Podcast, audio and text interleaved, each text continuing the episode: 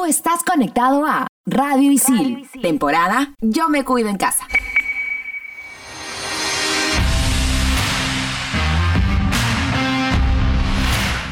Estamos de vuelta. Somos en todas las canchas.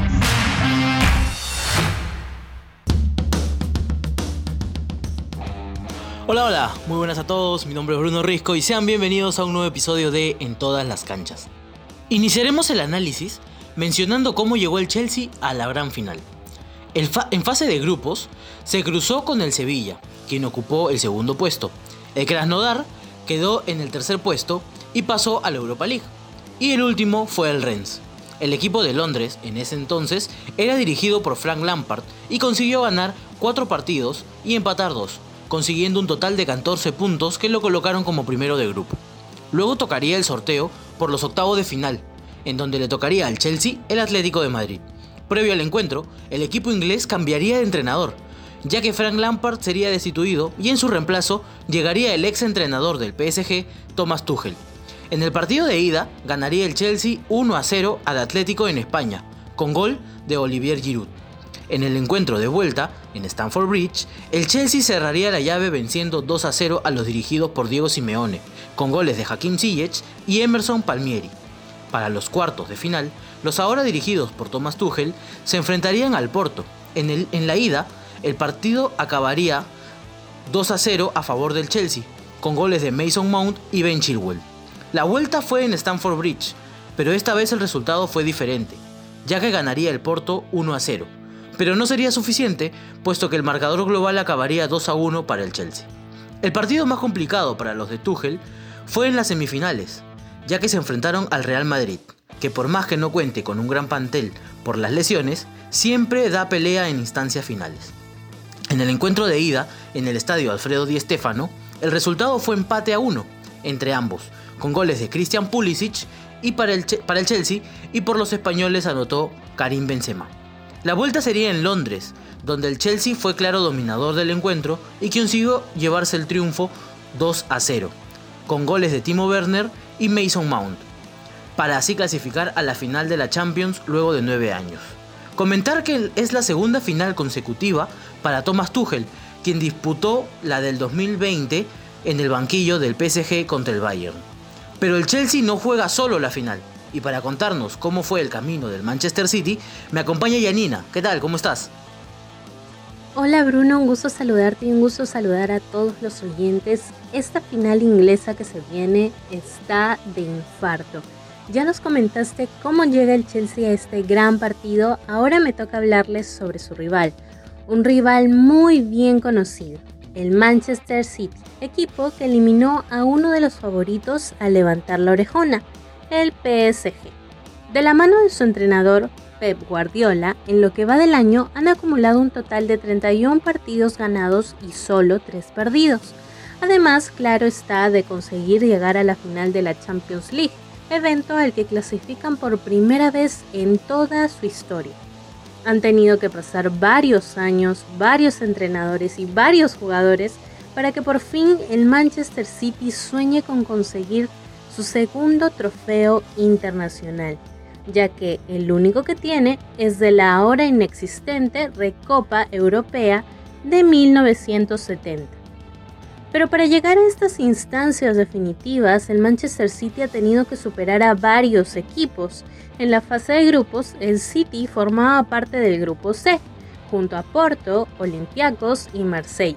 Todos daban como clasificado fijo a octavos a los Citizens, y así sucedió. De seis partidos jugados, ganaron cinco y empataron solo uno, anotando 13 goles en total en esta etapa. En octavos de final, el City tuvo que ganarle al Borussia Mönchengladbach por un total de 4 a 0, dos de visitante y dos de local, pasando a cuartos de final donde le tocaría encontrarse con el Borussia Dortmund y su máquina de goles Erling Haaland. Sin embargo, los liderados por Guardiola fueron más y los superaron por un total de 4 a 2. Tras estas victorias, ganaron su pase a semifinal enfrentándose al Paris Saint-Germain de Neymar y Mbappé, donde sorprendieron en el primer partido ganando 2 a 1 y sellando su pase a la final como locales ganando 2 a 0.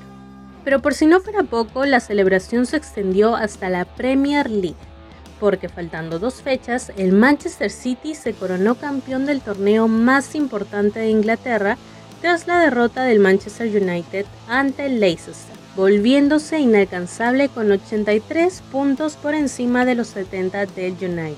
Pese a que no arrancaron la Premier de la mejor manera, con el correr de los partidos pudieron levantar su nivel ganando 26 de los 35 partidos jugados en este torneo. Este es el séptimo título de campeón de Inglaterra para el Manchester City, el tercero de Guardiola como su entrenador. Además, el Kun Sergio Agüero se convirtió en el jugador más ganador de la historia del City con 15 trofeos y el más goleador con 258 anotados. Pero no solo eso, sino que también se llevó la Copa de la Liga tras ganarle por 1 a 0 al Tottenham y busca con la Champions el triplete en esta temporada que reafirmará su gran nivel. ¿Quién es el favorito para ganar la Champions? Eso nos lo responderá nuestro especialista de esta semana, Vicente Cisneros, periodista de Gol Perú. Vamos a escucharlo. Vicente Cisneros, Gol Perú. Un paso adelante para ganar la Champions League la tiene el Manchester City de Pep Guardiola. Me gusta su forma post pérdida del balón que hacen la presión alta para recuperar en campo rival y sobre todo la idea del juego asociativo, la posibilidad de llegar con mucho volumen de ataque. Creo que van a jugar sin un 9 definido. En esa situación Bernardo Silva o De Bruyne son jugadores que van a ocupar el espacio del 9 y tienen desequilibrio por los costados. En el caso de Chelsea, de Thomas Tuchel, es un equipo ordenado, que tiene un canté muy agresivo en el medio y un tridente en ataque importante, sobre todo con los movimientos de Tino Werner, como también de Mou, que es un jugador importante en el desequilibrio en ataque.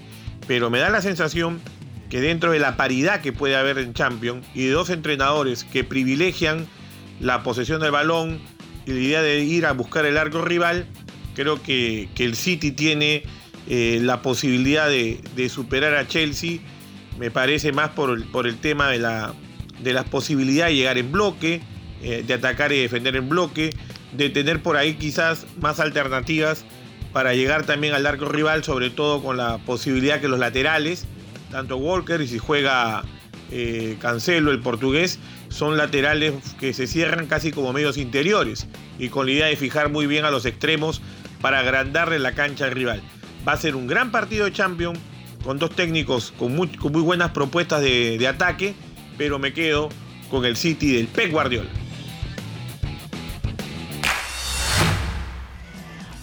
Esta clasificación de los dos equipos ingleses no habría sido posible si varios de sus jugadores no estuvieran en su mejor momento y sean las estrellas del equipo. Por parte del Chelsea, tenemos al máximo goleador del equipo en el torneo, Olivier Giroud. También están Timo Werner, Mason Mount, Christian Pulisic y N'Golo Kanté. Otro de los factores de crecimiento del Chelsea también fue el cambio en el estilo de juego tras la llegada de Thomas Tuchel. El primer cambio fue que empezó a jugar 3-4-3 o 3-2-2-3, dependiendo de los rivales. Lo más destacado en defensa del Chelsea es que juega con dos carrileros y aprovecha mucho la capacidad de recuperación de balón y de recorrido que le da Kanté. Para la parte ofensiva, siempre busca que su 9 de referencia, Giroud, retroceda un poco, y así tanto Mount como Werner aprovechen los espacios para marcar una diagonal. Además, una capacidad que les da Tuchel a sus jugadores en forma ofensiva es que siempre busquen un movimiento claro para que generarle un espacio a un compañero y que él realice el desmarque para que así sus delanteros encuentren el hueco para marcar la diagonal y estar de cara al arco. Y tú, Yanina, ¿Cuáles crees que son las figuras del Manchester City y cuál es su funcionamiento? Desde la llegada de Pep Guardiola en el 2016, se han desembolsado alrededor de 470 millones de euros en fichajes. Figuras como Sterling, Stones, Laporte y Mendy son algunas de las actuales estrellas que han llevado al Manchester City a la final de la Champions League. Si bien los últimos partidos no han contado con la presencia de su máxima estrella, el Kun Agüero, no se descarta que sume minutos en esta final, que sería ya su último partido con el City. Guardiola suele jugar con un 4-3-3, con un falso 9, con lo que ha conseguido crear un equipo dominante en ataque, siguiendo casi siempre la misma idea de juego, siempre fiel a su estilo. Lo que tiene bien marcado Pep Guardiola es que si ellos tienen el dominio de la pelota será difícil que el rival tenga oportunidades para atacar. Una posible formación da a Ederson en la portería y una defensa impecable con Kyle Walker, John Stones, Rubén Díaz y Alexander Sinchenko. Defensa que ya ha permitido que el City de Guardiola sea uno de los equipos menos goleados en lo que va de esta temporada, con Bernardo, Fernandinho y Gundogan en el medio campo y a Riyad Mahrez, Joao Cancelo y Kevin De Bruyne dando grandes opciones en el área ofensiva. Lo cierto es que algo que caracteriza a Pep Guardiola es lo impredecible de sus formaciones, pero que han sido clave de sus éxitos. Vamos a ver qué nos tiene preparado esta gran final de Champions League. Pero bueno, ya no hay tiempo para más, eso ha sido todo por hoy. No se olviden de escuchar este y otros episodios de En todas las canchas. Somos estudiantes de la carrera de Periodismo Deportivo DICIL y nos encuentras en Spotify como Radio DICIL en todas las canchas. Hasta la próxima. Chau, chau.